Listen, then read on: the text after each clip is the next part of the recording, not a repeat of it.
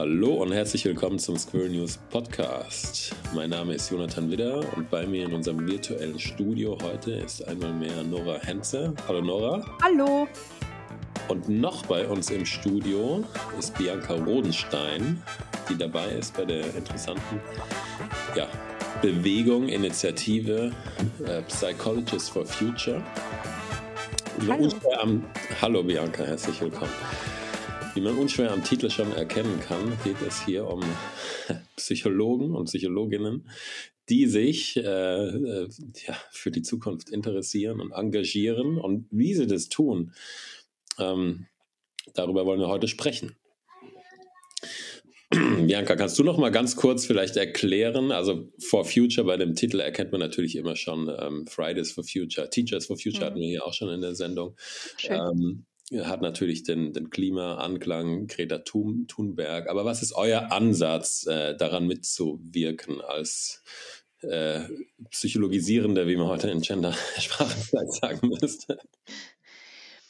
Ja, also äh, uns gibt es sozusagen, weil die Klimakrise menschengemacht ist und äh, Psychologie ja die Wissenschaft vom menschlichen Erleben, Handeln und Fühlen ist. Und da ist es mehr als naheliegend, dass wir die Klimakrise, deren Entstehung, aber vor allem auch deren Lösungsmöglichkeiten ähm, psychologisch betrachten. Zudem hat die Klimakrise jetzt schon ganz gravierende Auswirkungen auf die menschliche, also in unserem Fall dann besonders wichtig die psychische Gesundheit in den Ländern des globalen Südens schon seit längerer Zeit, aber jetzt auch vermehrt in unseren Breiten, was jetzt spätestens seit der Flut im Ahrtal äh, ganz deutlich auch äh, zum Beispiel in Deutschland zu sehen ist. Und deswegen ist es aus unserer Sicht wichtig, psychologische und psychotherapeutische Expertise zur Verfügung zu stellen, um eben mit diesen Folgen, die die Klimakrise mit sich bringt, einen guten Umgang zu finden. Und die GründerInnen der Psychologists for Future haben sich eben hinter die Forderungen der Fridays for Future Bewegung gestellt, um eben unsere psychologische Perspektive auf die obigen äh, Punkte einfach mit einzubringen. Und wie sieht es dann ganz, äh, ganz konkret aus? Wo geht ihr hin? Wo trefft ihr die, die Menschen? Äh, und ja, den Rest fragen wir noch später. Wie, wie behandelt ihr sie so, sozusagen? Aber fangen wir mal vielleicht am, am Anfang äh, an. Die kommen ja nicht zu euch in die Praxis und sagen, ich habe Klimaangst, oder? Äh, das gibt schon durchaus auch. Also, dass äh, wir schon den Eindruck haben, es gibt schon auch vermehrt Menschen, die ähm, deswegen kommen, aber das ist ein, äh, kleiner Bruchteil im Vergleich zu den anderen äh, PatientInnen. Ähm, wir sind ja als Verein eher so aufgestellt, dass wir zum einen ganz viel Aufklärung machen, so über psychologische Mechanismen, was den Umgang mit der Klimakrise anbelangt, weil ja vielen Menschen schon klar ist, dass es irgendwie eine Klimakrise gibt, aber dafür ja im Verhältnis gesehen noch zu wenig passiert. Und wir unterstützen klimaengagierte Menschen, ähm, indem wir Workshops geben, indem wir äh, beraten, einfach um die Menschen, die sich sozusagen äh, gegen die Klimakrise engagieren, ähm, um einfach die zu unterstützen, dass die das möglichst nachhaltig auf eine lange Art und Weise auch äh, hinbekommen. Und die kommen dann schon durchaus direkt zu uns einerseits und andererseits bieten wir ähm, diese Unterstützung im Rahmen von Workshops oder Seminaren auch einfach von uns selbst aus an. Und ähm, Kannst du da sagen, wie da ungefähr der Altersschnitt ist? Also ähm, sind das eher Jüngere wahrscheinlich oder kann man da irgendwie ausmachen, ähm, wo da das Interesse wirklich am größten ist? Also man muss, glaube ich, ein bisschen unterscheiden, wie ist es denn quasi, ich sage mal, in der Allgemeinbevölkerung von den äh, Studien her, was man weiß, was den Umgang mit der Klimakrise anbelangt und die Menschen, die jetzt speziell auf uns zukommen. Also auf uns zukommen äh, tatsächlich vorwiegend äh, junge Menschen. Ähm, aber insgesamt ist es ja so, dass Studien schon zeigen, dass die Angst vor den Folgen der Klimakrise ähm, wächst. Ne? Also so weltweit gibt es Erhebungen, die zeigen, dass so circa 80 Prozent aller Menschen sich Sorgen machen. In Deutschland, je nach Erhebung, sind es bis zu zwei Drittel. Und auch da ist es aber schon so, dass vor allem Jugendliche ihre Zukunft bedroht sehen und darauf ganz angemessen und passend mit Angst, mit Trauer oder mit Ärger reagieren. Es gibt auch eine Studie von 2021 der University of Bath, die nochmal so 10.000 junge Menschen ähm, befragt hat. Und dort zeigt sich auch nochmal ganz klar, dass 75 Prozent dieser Jugendlichen und jungen Menschen sich große Sorgen um die Zukunft machen. Und was ganz besonders wichtig auch für unsere Arbeit ist, dass zwei Drittel davon sagen, naja, das liegt einfach daran, dass die Politik nicht ausreichend genug gegen die Klimakrise tut geht es eigentlich, ähm, euer Schwerpunkt liegt auf Klima. Äh, kümmert ihr euch auch noch um andere äh, Bereiche und Gefühle äh, darin, andere gesellschaftliche und politische Bereiche, oder fokussiert ihr euch ausschließlich auf Klima und Klimawandel? Also wir beschäftigen uns schon vorrangig mit der Klimakrise und allen gesellschaftlichen Phänomenen, die damit zusammenhängen. Also die Klimakrise ist ja vor allem erstmal eine Klimagerechtigkeitskrise, weil die Länder des globalen Südens, die ja kaum bis gar nicht zur Klimakrise beitragen, aber diejenigen sind, die jetzt schon am meisten und auch schon seit vielen Jahren unter den Folgen dieser leiden. Und wir müssen ja als Gesellschaft irgendwie wieder ein gutes und nachhaltiges Verhältnis zur Natur, ich würde mal sagen, wiederentwickeln, damit das langfristige Überleben auf dem Planeten für die Menschheit gesichert ist. Und dazu ist ja so eine global gesellschaftliche Transformation nötig. Und wir wissen aus den Sozialwissenschaften, dass gesellschaftliche Transformationen erstmal so Konflikte zwischen Gruppen durchaus schüren oder eben auch verschärfen können. Und wir wissen auch, dass wenn Krisen zunehmen, und wir leben ja jetzt gerade in einer sehr krisengeschüttelten Zeit, dass auch eine sogenannte gruppenbezogene Menschenfeindlichkeit zunehmen kann. Und da sind wir dann ganz schnell ähm, bei dem Thema Rassismus oder Klassismus auch. Und insofern beschäftigen wir uns auch mit diesen Themen.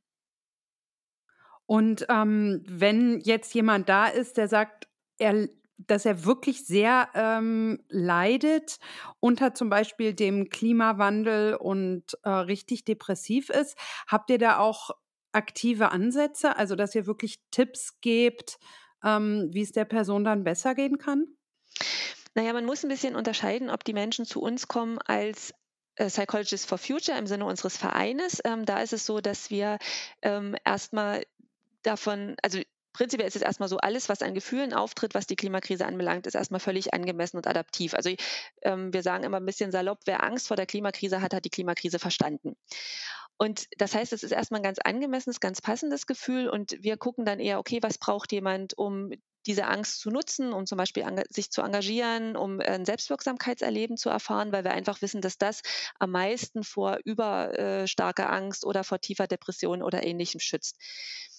Wenn jetzt Menschen tatsächlich mit einer psychischen Erkrankung aufgrund der Klimakrise in äh, Therapie kommen, dann wären, ja, wären wir jetzt als Verein nicht zuständig, sondern dann wären alle PsychotherapeutInnen, die niedergelassen sind, dafür zuständig. Das ist aber nach wie vor nicht äh, so sehr häufig, weil wir einfach ganz klar sagen müssen, alles, was an unangenehmen Gefühlen auftritt in Verbindung mit der Klimakrise, das ist erstmal total passend und total angemessen und erstmal überhaupt nicht behandlungsbedürftig. Wenn es dann die Kriterien, jetzt sage ich mal, von der depressiven Symptomatik erfüllen würde, dann natürlich schon, dann würde man auch psychotherapeutisch aktiv werden. Das ist aber tatsächlich nicht äh, die Regel. Okay, genau. Also es geht nicht in erster Linie darum, die, die Angst erstmal wegzukommen, wegzukommen genau. sodass alle happy sind oder sowas. Mhm. Sorge ist ja auch nochmal ein bisschen schwächer als Angst und ist ja, ja. Ist ja auf jeden Fall auch äh, immer begründet in sehr vielen Dingen, sondern es geht darum, irgendwie anders damit umzugehen. Genau. Jetzt nochmal im im Gegenteil zu dem, was du gesagt hast, äh, könnte man ja auch sagen, ähm, wenn ich das Gefühl habe, ich kann überhaupt nichts tun, ja, und ähm, keiner macht was, ja, alle ignorieren das sozusagen in der Politik und man kann überhaupt nichts dagegen machen und es fährt voll mhm. vorbei, dann macht es mich richtig fertig. Genau, genau. genau. Und also so soll es nicht sein, muss man ja auch muss man ja auch. Und dieses Gefühl äh, kann natürlich ähm, schon entstehen. Ja? Ich meine, wenn wir jetzt auch mal auf die, auf die Medien blicken, da hat man schon oft das Gefühl eigentlich, dass, ähm, dass äh, viele Leute in der Politik ständig, ständig was falsch machen und irgendwie äh, an sich denken und so weiter. Und ähm, wie seht ihr denn die Rolle der Medien darin bei der, bei der Erzeugung äh, solcher Gefühle? Also ähm, wir sehen einerseits die Rolle der Medien äh, als hilfreich und wichtig. Also bei mir persönlich ist es zum Beispiel so, dass ich erst durch Berichte im Spiegel so 2019 so richtig verstanden habe, was die Klimakrise ähm, eigentlich bedeutet. Und gleichzeitig erleben wir aber nach wie vor, dass die mediale Berichterstattung entweder zu kurz oder mit so einem ganz ungünstigen Framing erfolgt. Also wenn man von Rekordtemperaturen im Sommer spricht und gleichzeitig Bilder von Strand oder von eisessenden Menschen zeigt, dann bleibt dir das Bild hängen und nicht so sehr die Gefahr, weil wir auf Bilder ja viel intensiver reagieren als auf Worte. Oder was ich jetzt äh, ganz bezeichnend fand, äh, am Neujahrstag, da kam im Radio ganz oft äh, bei 15 Grad, äh, dass der erste Tag des Jahres uns mit frühlingshaften Temperaturen verwöhnt als Begrifflichkeit. Und auch dann bleibt ja eher so ein positiver Aspekt hängen und nicht die äh, lebensbedrohliche Krise, die es aber bedeutet. Und das heißt, ähm, das Framing, das Journalistinnen benutzen, das hat einen ganz entscheidenden Einfluss darauf, wie Menschen die Klimakrise wahrnehmen. Und ganz wichtig finde ich, wie ihr das macht. Also das Berichten über die Klimakrise allein reicht nicht. Das ist das eine und das ist ganz wichtig, und das eben auch klar und mit dem richtigen Framing zu machen. Aber es braucht eben ganz konkretes Aufzeigen von Handlungsschritten auch, weil ansonsten passiert natürlich, ähm, dass man hört, oh Gott, oh Gott, das und das passiert jetzt alles. Und dann entsteht ja so eine Hilflosigkeit, was mache ich denn jetzt damit? Und deswegen braucht es sozusagen zu diesen Berichten auch ganz konkretes Aufzeigen von Handlungsschritten und hier aber möglichst nicht nur individuelle Verhaltensänderungen, sondern die, die einen wirklichen Impact, also einen wirklichen Einfluss haben nämlich eher sowas wie auf Demos gehen, sich in klimaengagierten Gruppen äh, zu beteiligen, Petitionen schreiben, mit PolitikerInnen sprechen. Also eher alles das, was den ökologischen Handabdruck vergrößert, also nämlich das, was wir gegen die Klimakrise auf politisch-gesellschaftlicher Ebene tun können, ähm, und nicht so sehr auf diese individuellen Verhaltensänderungen zu fokussieren, die natürlich auch wichtig sind und auch ihre Berechtigung haben, aber im Verhältnis nicht den gleichen Effekt haben, wie wenn man sich zum Beispiel politisch engagiert. Genau, also schon Sachen, die man selbst machen kann, mhm. aber die eine Wirkung haben, die über einen hinausgehen. Genau, genau. Ja, das ist gut formuliert. Ähm, seid ihr denn als äh, Psychologists for Future auch äh, aktiv bei den Demos mit dabei? Also wie kann man sich das vorstellen? Ja, also äh, ganz klar, einerseits sind wir ganz aktiv bei Demos. Ähm, wir bieten aber auch ganz viel, wenn jetzt zum Beispiel wie in Lützerath ähm, die Demos sind oder wenn ähm, Waldbesetzungen sind, Camps zum Beispiel sind, dann sind wir oft ganz, äh, also einerseits persönlich vertreten und ganz oft aber auch im Hintergrund, indem wir dann sozusagen auch nochmal Ansprechpartner sind, Emotion, emotionalen Support, also Unterstützung anbieten für die AktivistInnen, die dann sozusagen ganz vorne aktiv sind. Und wir machen viel Aufklärung auch. Das heißt, ähm, wir äh, geben viel Interviews, wir ähm, schreiben Artikel, wir versuchen sozusagen immer wieder diese psychologische Perspektive ähm, auch in den Medien zu platzieren, damit einfach auch klar wird, ähm, wir brauchen einerseits natürlich das Wissen, was die Klimakrise bedeutet, aber wir brauchen auch ganz viel Wissen darüber, wie wir die Menschen so mitnehmen können, dass es sozusagen auch leichter wird, sich klimafreundlich zu verhalten, sich zu engagieren, dass es sozusagen auch nochmal klarer wird, worum es eigentlich geht. Ähm, kriegt ihr da auch Feedback von den Leuten, die zuerst vielleicht völlig hilflos waren und dann angefangen haben, sich irgendwie zu, zu engagieren und äh, sich dann ganz anders fühlen? Das ist zumindest so, dass wir von den Studien her ja auf jeden Fall wissen, dass äh, Engagement die Möglichkeit ist sozusagen mit, gerade mit Angst zum Beispiel umzugehen. Das hast du ja vorhin auch gesagt, Jonathan, ne, dass diese Gefühle ganz wichtig sind. Ähm, auch einfach deshalb, weil die uns ja sozusagen ähm, in die Handlung bringen sollen. Ja, die sind, äh, eine Kollegin von mir sagt immer, das sind so die unsere Bedürfnisanzeiger. Und da wissen wir ja, dass wenn äh, Menschen sich ähm, mit gleich gesinnten Menschen zusammenschließen, also in Gruppen aktiv werden, dass dann sozusagen dieses Selbstwirksamkeitserleben steigt, also dieses Gefühl, ich kann was erreichen, ich kann in der Gruppe auch tatsächlich äh, mich so verhalten, dass am Ende was passiert. Und das ist tatsächlich einer der wichtigen ähm, Schutzfaktoren, die wir brauchen, um eben dann nicht in übermäßige Angst oder in Depressivität oder Hilflosigkeit zu rutschen. Das heißt, man sollte solche, solche Szenarien tatsächlich nicht als äh, nicht in erster Linie als, als Problem oder Bedrohung sehen, sondern als Herausforderung, also als Handlungsanweisung, selbst was zu tun, sozusagen, oder? Na, schon als Problem und als Krise, die es ja nun mal auch ist, aber ähm, im Sinne von, okay, das ist ein Problem und es ist eine Krise, die löst bei mir ein unangenehmes Gefühl aus und dieses unangenehme Gefühl will mir was sagen, will mich ins Tun bringen und dann sozusagen zu überlegen, okay, was passt denn jetzt zu mir ganz individuell, ähm, was kann ich denn machen, damit ich sozusagen erlebe, ich kann auch tatsächlich was bewirken. Und das kann ja ganz unterschiedlich sein. Ne? Die einen gehen äh, zu einer For Future Bewegung, wovon es ja unendlich viele jetzt Gott sei Dank gibt. Ne? Der nächste schreibt vielleicht mal einen Brief an einen Landespolitiker oder eine Landespolitikerin. Ähm, äh, der nächste geht vielleicht auf eine Demo. Also das ist eher wichtig zu gucken, okay, was kann ich denn in meiner aktuellen persönlichen Situation jetzt gut leisten und das dann aber tatsächlich auch zu tun. Ne? Also dieses Gefühl quasi zu nutzen und nicht zu verleugnen und zu verdrängen. Und selbst, ich meine, der, der oder die Einzelne hat natürlich trotzdem nur sehr begrenzten äh, Wirkungsradius, aber wahrscheinlich ist es wichtig, überhaupt mal damit anzufangen und sich auch als Teil von so einer positiven Lösungsbewegung zu sehen, oder? Die als, die was dazu beiträgt und auch einfach das probiert und, und daran arbeitet. Genau, und es ist ja auch immer wichtig, sich vor Augen zu führen, dass jedes Zehntel Grad zählt. Ne? Also selbst wenn wir jetzt die 1,5 Grad Grenze nicht einhalten werden können, dann ist ja noch nicht alles verloren, sondern jedes Zehntel Grad wird darüber entscheiden, wie schnell die Kipppunkte fallen, welche Teile der Erde unbewohnbar wären, wie viel Dürren und Naturkatastrophen passieren. Und insofern ist dieser fatalistische Gedanke, den ich total nachvollziehen kann, aber im Sinne von, ich mache nichts mehr, weil die Welt sowieso untergeht, schwierig, weil er suggeriert, dass wir nichts tun können. Und das ist so gesehen einfach tatsächlich nicht wahr. Und das Gute ist ja, dass es im Gegenteil im Moment so ist, dass viel, viel mehr Bewegungen entstehen, äh, die sich um Nachhaltigkeit und Klimaschutz drehen. Also ich finde es immer schön, wenn man sich die verschiedenen For Future Gruppierungen anschaut. Ne? Du hast vorhin die Teachers for Future ähm, erwähnt.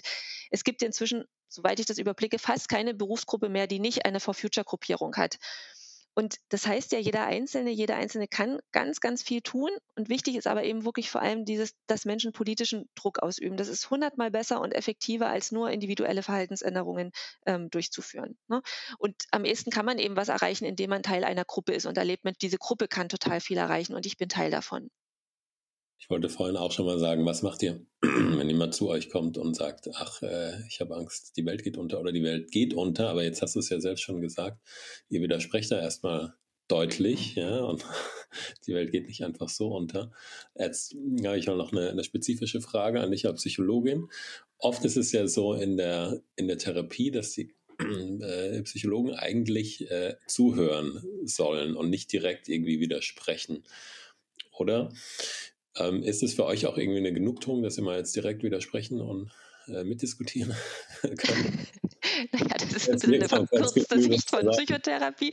Ähm, also wie gesagt, wir müssen immer gut unterscheiden, ob jetzt Menschen kommen, die wirklich eine Therapie brauchen. Da geht es natürlich schon darum, mit der Person zu arbeiten. Was ist der für sie richtige Weg? Ähm, bei der Beratung, was ja dann in erster Linie bei uns als Verein sozusagen ähm, die Hauptaufgabe ist, da ist es natürlich schon so, dass wir auch äh, konkrete Vorschläge machen. Ne? Also wir empfehlen immer, sich in klimaengagierten Gruppen zum Beispiel äh, zu beteiligen. Und trotzdem ist es auch da so, ähm, dass wir immer gucken, was ist der Weg von jedem Einzelnen, von jeder Einzelnen, weil das natürlich individuell total äh, unterschiedlich ist, wie eben auch jeder Mensch, jede Person, die zu uns kommt, eben ganz unterschiedlich ist gibt es eigentlich auch so eine ähm, bestimmte äh, Tendenz innerhalb der äh, Strömungen in der Psychologie, dass äh, die einen sich mehr engagieren bei euch als andere, zum Beispiel Verhaltenstherapeuten mehr als Psychoanalytiker? Ähm, den Eindruck habe ich tatsächlich nicht. Das wäre eine spannende Frage. Das müsste man tatsächlich mal erheben. Ähm, das war ja tatsächlich lange so, dass es immer so ein Abstinenzgebot äh, gab in der Psychotherapie. Äh, und jetzt ist es aber so, dass sich ja auch die Berufsordnung verändert hat. Also, dass sozusagen auch in unserer Berufsordnung ganz klar drin steht, äh, dass wir quasi die Aufgabe haben, ähm, für eine Gesellschaft zu sorgen, die sozial gerecht ist und die eben auch, dass wir eben versuchen, auch die ökologischen Grundlagen für ein gutes Leben ähm, zu schützen. Und das macht jetzt natürlich vieles einfacher, so dass es natürlich nicht nur quasi erlaubt ist, in Anführungsstrichen, dass wir uns engagieren, sondern dass es quasi auch ein bisschen wie von uns ähm, gefordert ist. Ähm, Bianca, wie kann sich denn allgemein die Klimaangst auswirken auf die psychische Gesundheit der Menschen? Also es gibt ganz viele Untersuchungen, vor allem von der American Psychological Association, die sozusagen so ein bisschen untersucht hat, okay, die Klimakrise, ähm, wie wirkt die sich denn erstmal allgemein auf psychische Erkrankungen aus? Also jetzt nicht nur auf Angst, sondern ähm, ganz allgemein auf psychische Erkrankungen. Und da gibt es tatsächlich ganz, ganz viele Studien, die dann ganz klaren Zusammenhang aufzeigen. Also zum einen ganz unmittelbar, ne, also Naturkatastrophen, die ja durch die Klimakrise zunehmen, die haben einen ganz direkten Einfluss auf die psychische Gesundheit und erhöhen die Wahrscheinlichkeit von Depressionen, von Ängsten, von posttraumatischen Belastungsstörungen und von somatoformen Erkrankungen und aber auch indirekt über Sorgen oder die Vorwegnahme dessen, was noch auf uns zukommen wird. Also auch das hat natürlich Einfluss auf die psychische Gesundheit. Und dann, was jetzt nicht so sehr unser äh, Steckenpferd ist, aber von den Scientists, ähm, dass die Klimakrise sich natürlich auch auf die physische Gesundheit auswirkt. Ne? Also alles, was mit Haut, mit dem Herz-Kreislauf-System und ähnliches zu tun hat, ähm, wirkt sich das natürlich auch auf die physische Gesundheit aus. Und das wiederum hat ja indirekt dann auch wieder einen Einfluss auf die psychische Gesundheit. Also das ist ganz unbestritten, dass die Klimakrise große Auswirkungen sowohl auf die physische als auch die psychische Gesundheit von Menschen hat und haben wird. Das heißt, ihr als Gruppierung, ähm, ihr habt ja vielleicht auch ein bisschen Plan, äh, wie ihr helfen möchtet. Das heißt, wie habt ihr denn vor, ich sag mal, die Gesellschaft zu therapieren? Ja, also erstmal vorab, wir therapieren keine Gesellschaft, schon ähm, allein deshalb nicht, weil die Angst, die Trauer, die Wut, die bei der Auseinandersetzung mit der Klimakrise entstehen, also völlig angemessene und richtige Gefühle sind. Das betone ich immer doppelt und dreifach, weil es einfach so wichtig ist, weil sonst geht es ganz schnell in diese Schublade, naja, das sind ja unangenehme Gefühle, mit denen muss man irgendwas machen, die müssen halt weg. Aber die sind wichtig, die brauchen wir, um eben ins Handeln zu kommen. Und das sind ja alles ähm, angemessene Gefühle, die keiner Therapie bedürfen, sondern ganz konkrete Handlungsschritte seitens der Politik weil all diese Gefühle ja deshalb entstehen, weil die Politik ähm, so sträflich untätig äh, im Moment gerade ist. Das heißt, wir setzen uns unter anderem ganz stark dafür ein, dass die Politik aktiv wird, denn wenn hier mehr, also sehr viel mehr passiert, dann werden ja sehr viele unangenehme Gefühle einfach wegfallen, weil sie nicht mehr ständig auf eine Gefahr hinweisen müssen. Und wir unterstützen daher eben vor allem klimapolitisch aktive Menschen, damit der Druck auf die Politik nicht nachlässt.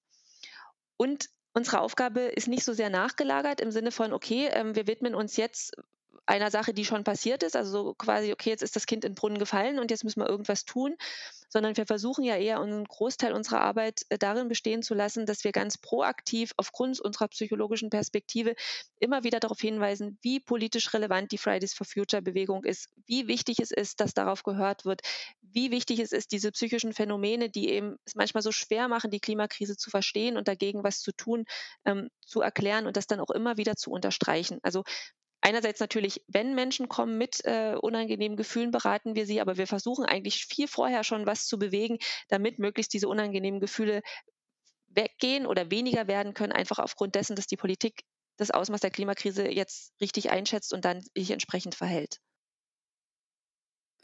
Ähm, Glaubst du denn, dass jetzt jeder, ich sag mal so in der Psychologen-Bubble, euch auch kennt? Oder könnte ich jetzt theoretisch, wenn ich einen Therapeuten hätte oder eine Therapeutin, einfach hingehen und sagen, hey, willst du nicht bei Psychologists for Future mitmachen? Also das wollen wir prinzipiell erstmal total unterstützen, wenn das viele Leute machen und viele äh, Kolleginnen ansprechen. Ähm, also wir haben schon den Eindruck, dass wir äh, jetzt viel, viel bekannter sind, einfach deshalb, weil ganz viele Berufsverbände sich hinter uns äh, gestellt haben, weil es bestimmte Kammern, also wir sind ja in Kammern auch organisiert, ähm, es bestimmte Kammern auch gibt, die das jetzt sehr vorantreiben.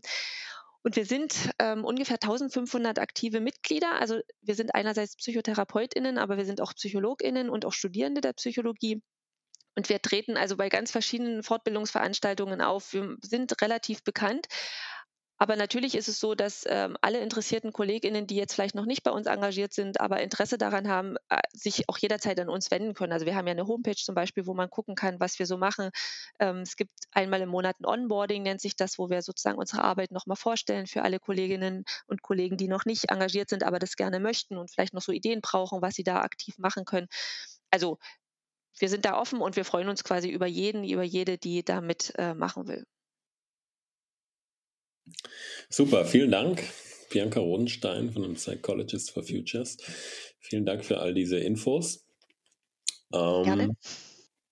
Genau, das war's mit der heutigen Folge des Squirrel News Podcasts. Unsere App und unser Angebot findet ihr auf squirrel-news.de oder im iStore, äh, wie heißt es, im Apple Store, sorry, und im Play Store. Kostenlose App. Und ähm, wir hören uns in einigen Wochen wieder. Danke auch an Nora für die Frage heute. Und ähm, genau, wir hören uns bald wieder. Unterstützt uns gerne mit einer Spende, denn wir finanzieren uns ausschließlich aus Spenden zurzeit bisher. Und ähm, bis zum nächsten Mal. Ciao, ciao. Tschüss.